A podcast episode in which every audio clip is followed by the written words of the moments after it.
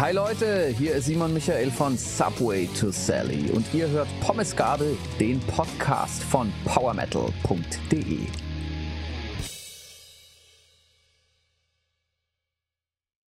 Hallo Simon, schön, dass du da bist und ein Interview für powermetal.de mit uns gestaltest. Ja, sehr gern. Schön dabei sein zu dürfen. PowerMetal.de ist mir natürlich geläufig. Ist, glaube ich, auch nicht mein erstes Interview. Ich glaube, die ersten Interviews habe ich schon für, für Silverlane vor, boah, lass das 20 Jahre oder so her sein, auch schon für PowerMetal.de gegeben. Und äh, freue mich sehr, dabei sein zu dürfen. Sehr gern. Kommen wir mal aber zur Band äh, Subway to Sally die gibt es ja jetzt auch schon über 30 Jahre, obwohl du jetzt nicht die ganze Zeit dabei äh, bist. Aber habt ihr das Jubiläum entsprechend gefeiert? Ja, wir waren letztes Jahr auf Eisheilige Nacht, Tony. Da sind wir zwar jedes Jahr, aber letztes Jahr haben wir das unter äh, die Fahne 30 Jahre Subway to Sally gestellt. Das war ein bisschen schwierig. Ähm, natürlich hätten wir gerne das ein bisschen größer gefeiert, aber äh, eine größere Feierlichkeit im Sinne eines Bandjubiläums braucht auch Vorbereitung und vor allen Dingen Planungssicherheit. Und da sind wir auch schon beim leidigen Thema. In einer auslaufenden Corona-Pandemie ähm, war das einfach schwierig, etwas, ja, ich sag mal, das Jubiläum gebührend zu feiern. Das heben wir uns dann vielleicht fürs 35-Jährige auf. Ja, das ist jetzt die Überleitung zur, zur modernen, sprich zum neuen Album, das ich im Übrigen persönlich sehr, sehr gut finde. So als ich die erste Single, Was ihr wollt, gehört habe, da hat es bei mir schon eine gewisse Vorfreude auf das Album ausgelöst.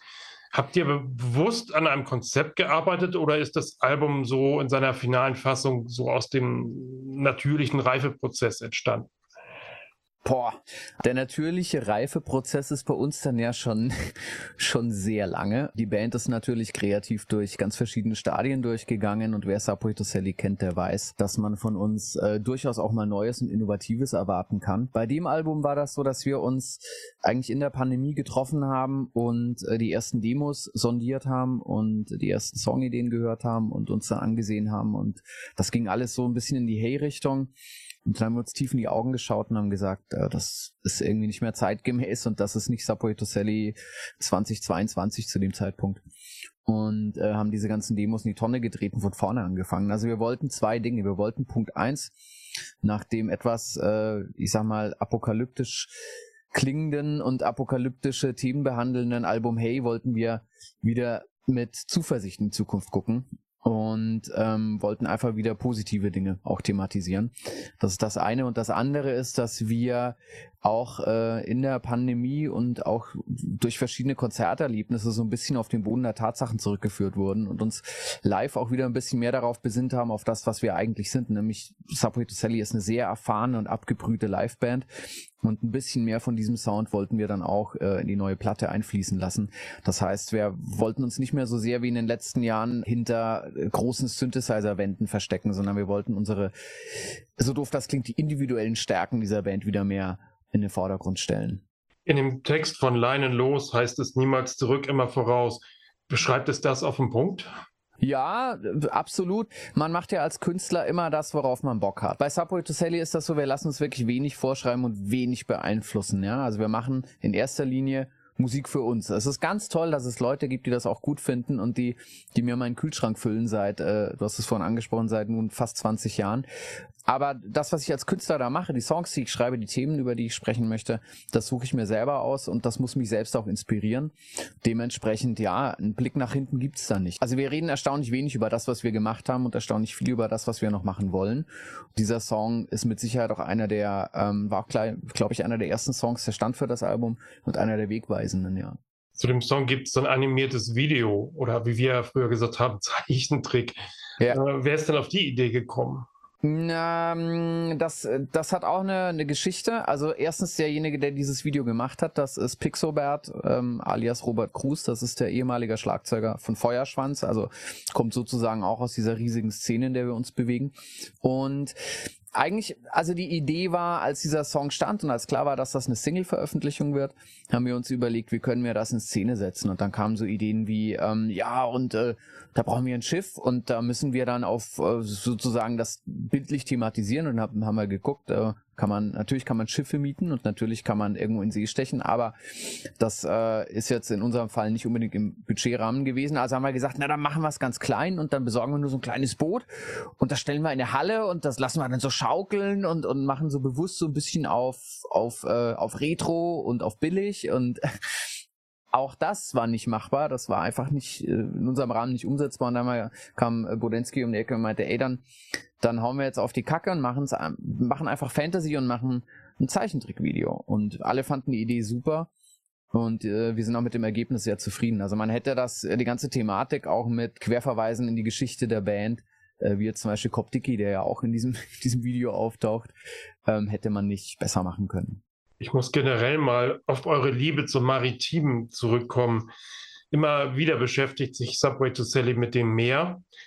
Äh, das Knochenschiff zum Beispiel oder hier bei uns in der, in der Clique der absolute Klassiker auf der Reise. Und jetzt habt ihr mit Lein los und weit ist das Meer wieder Songs im Programm, wo man quasi so den Geruch des salzigen Wassers durch die Lautsprecherboxen einatmen kann. Was, was ist es, was euch an der Seefahrt so fasziniert? Das ist interessant, dass du das ansprichst. Äh, Bodensky wollte ursprünglich ein Konzeptalbum nur mit nautischen Themen machen, woraufhin wir gesagt haben, na ja, da kommt man relativ schnell in eine Ecke, wo man nicht hin möchte unbedingt. Also dann, ähm, dann äh, wird man schnell mit Shanty-Bands verglichen. Ja, das ist halt ein sehr inspirierendes Thema, weil das eine Metapher für so vieles sein kann. Ne? Also das Endlose, die Weite des Meeres. Also mir gibt das auch unglaublich viel, wenn ich einfach äh, ein, zweimal im Jahr irgendwo an der Küste sitzen kann, aufs Meer rausschauen kann und die Meeresrauschen lauschen kann das weckt unglaublich viele Gefühle, Sehnsüchte bei Menschen. Das wirkt beruhigend und lässt sich, wie gesagt, auch als Metapher, also jetzt insbesondere zum Beispiel eine Odyssee auf die Bandgeschichte umzudichten, wie jetzt bei Leinen los. Das bietet sich natürlich an und Subway to Sally ist schon immer eine Band gewesen, die auf der metaphorischen Ebene gearbeitet hat. Das ist dann ein Thema, das man natürlich immer wieder dankend aufgreift. Was ihr wollt, ist in meinen Augen so ein Aufruf, den Musikerinnen und deren Produkte ein bisschen mehr Wertschätzung entgegenzubringen. Kann man das so sagen?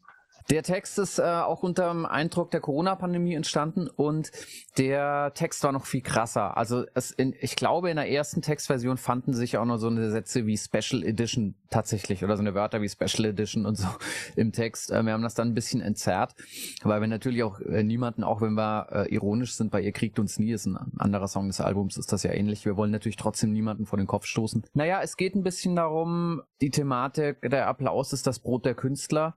Und äh, ich würde das gar nicht so negativ bezeichnen wie du. Uns hat einfach die Pandemie gezeigt, wie sehr uns das gefehlt hat.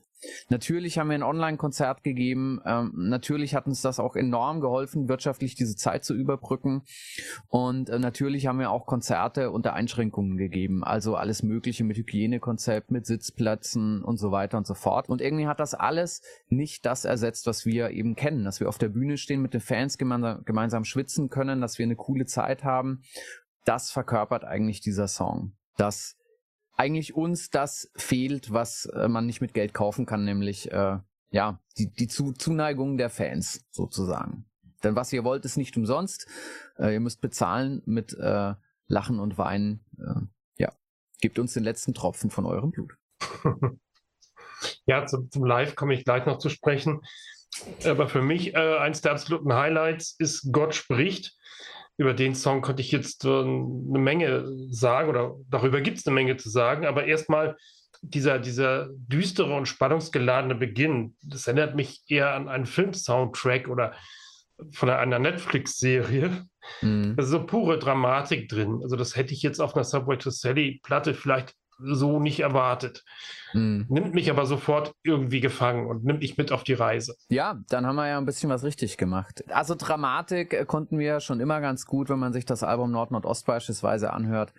Ähm, diese cineastischen Momente gab es ja auch schon immer. Die Stimmt. sind jetzt natürlich bei Gott spricht. Und vor allen Dingen, es gibt noch einen anderen Song auf der Platte, wo ich es noch viel krasser finde, nämlich So tief, also diese große, lange Ballade. Äh, da finde ich das noch, das Erlebnis noch viel intensiver. Also Ingo, das ist unser Gitarrist, der auch die Arrangements macht, der ist wirklich sehr, sehr gut darin, ähm, Textinhalte durch Musik zu verstärken. Das ist etwas, wo der sich wirklich sehr darauf spezialisiert hat und ähm, da machten, machen wirklich auch bestimmte Tonfolgen Sinn, weil sie zum Text passen und wo er sagt, nee, das muss wirklich genauso, da muss die Tonfolge absteigend sein und nicht aufsteigend, weil die Textaussage ist so und so. Das sind alles Dinge, die dieses Gesamtpaket eben besonders machen. Und natürlich kannst du als Fan oder auch ich als Musikhörer im ersten Moment nicht sagen, ah, das ist ja ganz toll komponiert, weil da geht ja die Tonfolge nach oben und nicht nach unten. Das ist ja ein toller Text-Musikzusammenhang. Nee, du als Fan oder ich als Fan, wir sagen dann halt einfach, boah, das ist gelungen oder es berührt mich irgendwie besonders stark oder beeindruckt mich oder ich habe das Gefühl, einen Kinofilm zu sehen, so wie du das gerade gesagt hast. Und das sind so ein paar Drehs und Kniffe, die Ingo halt sehr gut beherrscht und die wir äh, natürlich dann dankend in die Produktion eines solchen Albums mit einfließen lassen. Finde ich ja absolut gelungen. Ist, ist halt so. Jeder hört Musik ja auch anders, wie du schon sagst. Und das, wenn man eine positive Assoziation bekommt, dann habt ihr tatsächlich was richtig gemacht in diesem Falle. Die Thematik Gott und Teufel ist ja auch irgendwo eine Thematik, die sehr oft bei Subway to Sally auch vorkommt äh, sagt dem Teufel in dir guten Tag zum Beispiel. Es ist ja immer so eine kleine versteckte Sozialkritik drin. Oder ist es doch mehr eine, einfach nur eine Ironie? Ja, ähm, äh, wenn man sich die, die letzten Alben anschaut, also Subway to Sally ist ganz sicher keine politische Band. Ja, ähm, wir sind ganz sicher eine Band, die einfach Geschichten erzählt oder über Dinge schreibt, die sie inspiriert. Es gab Momente wie beispielsweise auf, auf Engelskrieger, wo die Band die, ich sag mal, die märchenhafte Ebene verlassen hat und, und greifbarer wurde von den Inhalten, über die sie gesungen hat. Und ein Teil davon haben wir uns natürlich beibehalten. Ne? Also insbesondere, wenn man sich Hey an, anhört, äh, da gibt es zum Beispiel, spontan fällt mir der Song Messias ein. Oder du hast es vorhin schon angesprochen, was ihr wollt. Da geht es ja durchaus auch um Dinge, die uns betreffen. Und Gott spricht ist eben auch so ein Song, der uns einfach in die Lage, das ist ja das Tolle an Kunst so. Äh, ich hatte gestern ein Interview, da hieß es, ja, ähm, findest du das nicht so ein bisschen anmaßend, dass, äh, dass ihr Gott aus euch sprechen lasst? Und ich denke mir, naja, es ist Kunst. Das ist das Schöne am Künstler sein. Äh, ich kann meinen Sänger als, äh, als Stimme der Band sozusagen in, in verschiedene Rollen stecken. Und ich darf das, ja. Und es scheint den Leuten auch zu gefallen, ja. Und gerade, also gerade Erik ist jemand, der auch dankbar ist, äh, der unglaublich wandelbar ist und in solche Rollen auch gut schlüpfen kann. So kann man äh, auch ihn in die Rolle eines Serienmörders stecken, zum Beispiel, was wir auf Mitgift gemacht haben, ja. Das, wie gesagt, Kunst darf das, Kunst muss das. Und es ging um Gott und Teufel und da sind wir, äh, sind wir wieder beim Punkt von vorhin. Das sind einfach auch Metaphern für das Gute und das, das Böse im Menschen das in uns allen steckt und als Künstler beschäftigt dich das. Was dich beschäftigt, darüber äh, möchtest du auch Musik schreiben. Jetzt äh, bist du ja nicht nur der Schlagzeuger, sondern du bist ja auch Produzent von vielen anderen Bands, habe ich gelesen. Ja. Feuerschwanz, Ohm und um ein paar zu nennen. Das klingt irgendwie nach Vollbeschäftigung. Du hast scheinbar gut zu tun. Ich arbeite ja mit vielen Künstlern, die äh, in meiner Generation groß geworden sind, sag ich mal. Und äh, das Modell, ich habe eine Band und ähm, ich äh, fahre mit dieser Band alle zwei Jahre mal auf Tournee und mache alle zwei Jahre ein Album und davon kann ich meinen Lebensunterhalt bestreiten. Dieses Modell ist ein Auslaufmodell für, ich sag mal, 90 Prozent aller Künstler. Ja, es gibt noch wenige Ausnahmen. Es gibt noch Musiker, die sehr gut von, von einem Projekt oder einer Band leben können. Es war aber auch noch nie mein Ding, um ehrlich zu sein. Also wir hatten ja diese, diese Phasen mit Subway to Sally auch. Wir hatten ja Zeiten, wo es wirklich sehr, sehr gut lief und äh, wir unglaublich viel gespielt haben und unglaublich viele Alben verkauft haben und trotzdem war ich nie der Typ, der sich drauf ausgeruht hat. Also trotzdem klingelte bei mir irgendwie morgens der Wecker und ich bin in meinen Proberaum gefahren und habe geübt und ich muss eigentlich den ganzen Tag mich beschäftigen und wenn ich mich den ganzen Tag mit Musik beschäftigen kann, bin ich auch sehr glücklich und auch ausgeglichen. Ja, so habe ich mir dieses Studio halt aufgebaut mit der Zeit. Allerdings auch nur durch die großartige Unterstützung von, von meiner Band. Also ohne Subway to Sally wäre das so auch nicht möglich gewesen, muss man ganz klar sagen. Ich habe euch äh, letztes Jahr auf dem MPS, Mittelalterlich Fantasiespektakulum in Lomühlen gesehen. Ja. Äh, an dem Abend an der Show. Und ihr seid ja in diesem Jahr auch wieder dort. Ja. Äh, was ist das für ein Gefühl, auf dem Mittelaltermarkt zu spielen? Gibt es da irgendwie einen Unterschied, so also vom Feeling her, zwischen Anführungsstrichen normalen Festivals oder halt solchen Events? Also, Subway to Sally ist eine Band, die lange Jahre keine Mittelaltermärkte gespielt hat. Und ähm, der normale Mensch denkt, stellt sich unter einem Mittelaltermarkt vor, dass dort irgendwie 50 Buden stehen und da kann man ein bisschen Grillfleisch kaufen, da kann man ein bisschen Met trinken da sind laufen ein paar Verrückte rum, die die äh, sich verkleidet haben und dann dann zahlt man da nicht mit Euro, sondern mit Talern, die man vorher eintauschen muss und taucht so ein bisschen in eine andere Welt ab und dann gibt's dann vielleicht irgendwie eine Dudelsackkapelle, die ein bisschen Marktmusik macht. Inzwischen ist das ja in ganz Deutschland ein ein riesiges Ding geworden, äh, Mittelaltermärkte aufzuziehen und für uns fühlt sich das eigentlich nicht anders an inzwischen als auf einem großen Rockfestival zu spielen. In Lumülen, ich weiß nicht, wie viele Leute das dort sind, aber ich, ich bin ins Essen gefallen. Wir haben in, in Lumülen gespielt, wir haben in, ähm, in Worms gespielt, auf einem äh, Mittelaltermarkt sozusagen. Und das, da sind irgendwie zigtausend Menschen. Mhm. Ja, ich weiß nicht, wie viele das in Lumülen waren. Ich könnte nachfragen, aber ich, ich würde meine Hand nicht dafür ins Feuer legen, weil dieses Gelände so groß ist. Also ich würde sagen, es waren nicht unter 20.000. Wahrscheinlich waren es 30.000, 40.000, schätze ich einfach. Die Schätzung hätte ich jetzt aus der Sicht des Zuschauers auch gehabt. Ja, also das ist eine erstaunliche Szene, die sich da entwickelt hat. Ähm, die, die ganzen Leute kennen sich, die Bands, die dort, die dort spielen, kennen sich. Und für uns ist das wirklich eine ganz tolle Sache, dass wir da inzwischen auch auftreten können. Also wir spielen auch nächstes Jahr einige Termine, einige MPS-Termine. Wir freuen uns wahnsinnig drauf. Und das ist eine ganz tolle Sache. Und wer es nicht kennt, der sollte da unbedingt mal hingehen. Bist du auch so der Typ, der dann Zeit und Muße investiert, über solche Märkte zu gehen? Na klar. Egal wo wir spielen, ich gehe immer auf den Festival Ground. Immer. Weil ich möchte einfach, ich möchte mit den Leuten ein bisschen in Kontakt kommen, ich möchte einfach sehen, was da abgeht. Und je unterhaltsamer und je, je spannender, also ich, ich investiere dann da auch Geld, ich kaufe da auch Sachen, ich gehe da auch an den Stand zum Bogenschießen und schieße Bogen und so. Ich genieße das total. Das ist ja auch für mich Wochenende, wenn wir, wenn wir dort unterwegs sind. Ganz klar, also das nimmt man natürlich mit, keine Frage ich mache das ja auch schon ewig. Ich glaube, so Anfang der 2000er, als in Extremo noch auf so kleinen Holzbretterbühnen gespielt haben. Ja.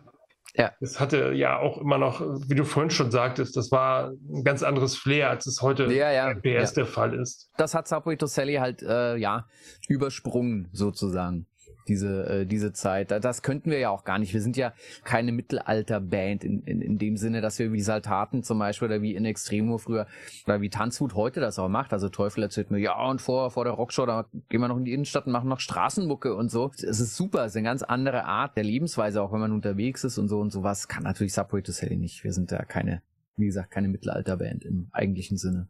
Das stimmt sogar. Ich glaube, ich habe äh, Subway to Sally das erste Mal in Wacken gesehen. Das war zur Hochzeitsplatte. Äh, war 99 oder auch 2000. Und da haben wir sogar äh, eine Bekannte aus der Clique, die bis dahin nur Techno gehört hat, hm. wurde durch Subway to Sally quasi zum, zum Rock und zum Metal konfisziert.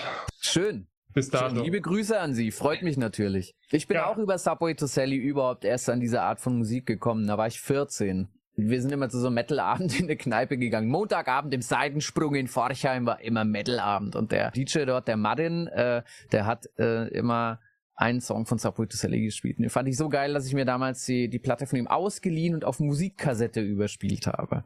Und die habe ich rauf und runter gehört. Ich konnte das so alles trommeln damals. Das alles nachgetrommelt. War extrem prägend. Und äh, dass ich dann sechs Jahre später äh, in dieser Band sozusagen einsteige, ist äh, eigentlich irre vollkommen irre. Jetzt ist mittendrin und jetzt geht es demnächst auf Tour. Wurde schon gesagt, es gibt ein paar Festivaltermine, aber auch die Himmelfahrtstour. Passend dazu habe ich gerade die Corona-Version von Minne auf YouTube ausgebuddelt. Was ist es für ein Gefühl, jetzt wieder nach dieser Pandemie eigentlich ja wieder unter Leute zu gehen? Gut, das ging ja letztes Jahr schon los, aber so die Tournee, das Tournee-Feeling.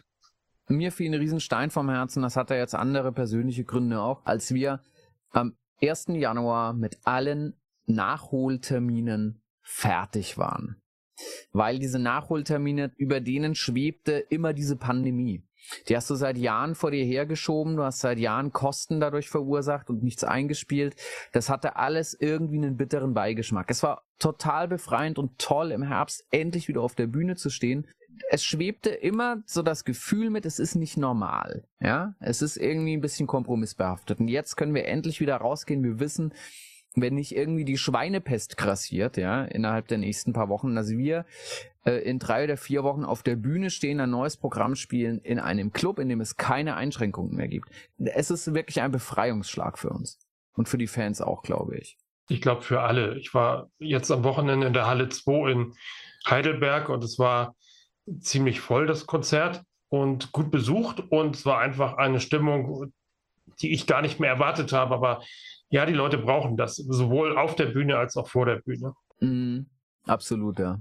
Ich habe jetzt noch mal eine Geschichte ausgegraben, die ich sehr interessant fand oder die auch einen aktuellen Bezug hat. Ihr habt mal bei diesem sagenhaften Bundesvision Song Contest mitgemacht und mhm. mit auf Kiel, oh, sind mhm. wir schon wieder beim Maritim, mhm. mit auf Kiel den ersten Platz belegt. In diesem ja. Jahr startet ja Lord of the Lost für unsere Nation beim Eurovision Song Contest. Ja. Wäre das auch mal was für euch in der Zukunft, wenn man auf euch zukommen würde und sagen, Mensch, habt ihr nicht Bock? Da habe ich mir noch gar keine Gedanken drüber gemacht, um ehrlich zu sein. Also Punkt eins ist, ich habe es natürlich selber angeguckt und selber gewotet für die ähm, für die beiden Acts, die aus unserer Ecke kommen, nämlich für Patty Gurdy und für Lord of the Lost. Äh, ich bin aufgesprungen, ich habe mich gefreut wie ein Schnitzel, dass diese Band dahin fahren kann, weil ich weiß, also Chris ist ein guter Freund von mir wir sind ja auch Produzenten-Buddies, so ich beobachte das ja auch ganz genau, was er da so macht, ja. wir schreiben uns auch privat äh, viel und Bodensky und er sind auch super befreundet. Und ich weiß, dass das einfach eine Band ist, die, die self-made ist. Das ist kein Retortenprodukt, ja. Das sind einfach talentierte Menschen, die ganz genau wissen, was sie da tun und die einfach jetzt auch zur, zur richtigen Zeit am richtigen Ort mit dem richtigen Song waren und deswegen passt das schon so, dass sie da hinfahren. Ähm, wenn jetzt jemand um die Ecke käme und sagen würde, ey, Subway to Sally, wollt ihr auch am Vorausscheid teilnehmen, würde ich sagen, any promotion is good promotion. Wenn wir es schaffen, einen für uns zufriedenstellenden Song dort zu platzieren, dann würden wir natürlich damit machen. Das ist überhaupt gar keine Frage. Aber jetzt gilt es erstmal, dass Lord of the Lost dieses Scheißding gewinnt. Wäre mal wieder an der Zeit. Äh, nicht ja. nur, dass es jetzt um Deutschland geht, sondern dass auch eine, eine gute Rockband mal wieder da oben steht. Ja gut, hatten wir ja beim letzten Mal, nee, beim vorletzten Mal auch mit Manneskin, das ist ja auch eine geile Band. Es ist nie verkehrt, wenn bei Pop-Wettbewerben Rock- oder Metal-Acts mitmachen. Und ich glaube, ich glaube, dass sie, dass sie wirklich Chancen haben, dort zu gewinnen. Ich glaube wirklich, dass sie eine realistische Chance haben. Kann sein, denn die Performance ist super und wenn alles für die Band läuft an dem Abend, da spielen ja mehrere Faktoren eine Rolle als die eigene Performance, dann kann ich mir durchaus vorstellen, dass wir mal wieder ein paar mehr Pünktchen haben. Ich bin gespannt. Eigentlich müssen ja jetzt die öffentlich-rechtlichen Rundfunkanstalten müssen ja jetzt täglich mehrfach eigentlich diesen Song spielen. Sie haben es ja bei allen anderen Teilnehmern auch so gemacht. Du wurdest ja zugeballert mit den Songs der teilnehmenden Bands. Und ich würde es einfach so feiern, wenn ich einfach nachmittags im Auto sitze und ich höre, ich weiß nicht, Bayern 3 und mich growlt Chris Harms an. Ich würde so feiern, wirklich. Diese, diese ganze Szene, diese Rock-Szene, die Metal-Szene in Deutschland, die hatte so verdient, dass einfach der öffentliche Rundfunk nachmittags da auch mal durch muss und das mal spielen muss. Das fände ich so gut. Das ist ein schönes äh, Fazit auch zum Interview. Aber zum Abschluss wirst du in die Pflicht genommen, wie es alle unsere Podcast-Gäste tun. Nenne uns bitte deinen Lieblingssong. Es ist egal, ob es jetzt von Subway to Sally ist oder genreunabhängig, was dir gerade einfällt. Mir fallen zwei Sachen ein. Mir, ähm, mir fallen, mir fällt also ein Song ein, der überhaupt nichts mit mir zu tun hat, und mir fällt ein Song ein, der was mit mir zu tun hat. Darf ich zwei sagen oder darf ja, nur einer ja, sagen? Natürlich. Sehr, sehr gerne. Okay. Also, äh, es gibt einen Song, der heißt Evil Angel und der ist von der Band Breaking Benjamin. Und dieses ganze Album, Phobia heißt das, ist für mich eines der perfektesten Rockalben, die es gibt. Ich höre das immer noch regelmäßig. Seit Jahren. Wirklich seit Jahren. Es gibt so ein paar Bands, so Alter Bridge, Breaking Benjamin, Lacuna Coil, auch Guns N' Roses, die haben fantastische Musik gemacht, die ist zeitlos, die kann man immer wieder hören. Aber Evil Angel von Breaking Benjamin ist eine tolle Rocknummer die auch noch im Sechs-Achtel-Takt ist, um auch noch nerdig zu werden. Und bei Songs, die, äh, mit denen ich etwas zu tun habe, da würde ich eine, eine Feuerschwanz-Version, äh, das ist eine Coverversion, picken. Nämlich ähm, gibt es äh, eine Coverversion von I See Fire von Ed Sheeran. Oh.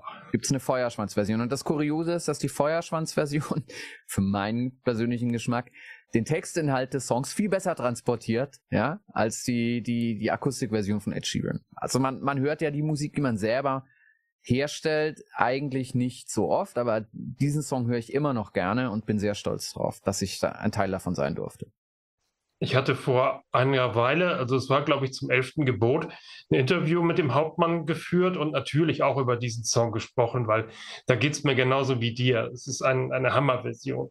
Ja, mein Lieblingssong, ich habe mir für dieses Event, für dieses Interview auch mal wieder einen deutschen Song rausgepickt aus den 90ern, den ich sehr gerne höre, auch immer noch gerne höre, obwohl es eine Schweizer Band ist. Lacrimosa mit Die Straße der Zeit. Mhm. Wir sind uns oft begegnet. Ähm, aber äh, ich kenne mich mit Lacrimosa nicht besonders gut aus, obwohl ich sogar mal äh, auf ein Konzert gegangen bin von denen. Aber ich bin jetzt, ich kenne den Song nicht, ich werde ihn mir jetzt aber gleich anhören. Ist vom Album Stille, irgendwann Mitte der 90er. Mhm. Für mich persönlich auch, ja, das Album von Lacrimosa, wenn ich dann überhaupt eins so rauspicken soll. Ich bin jetzt nicht der ganz große Fan, aber dieses Album war damals irgendwie ein, ein Schuss ins Herz. Ja, gut, ich verabschiede mich auf jeden Fall erstmal. Ja, vielen Dank. Und, äh, Tolles Interview. Den Hörern alles Liebe, alles Gute. Wir sehen uns spätestens auf dem MPS. Auf jeden Fall. Frankie, bis dann, ne? Servus. Bis dann. Tschüss. tschüss.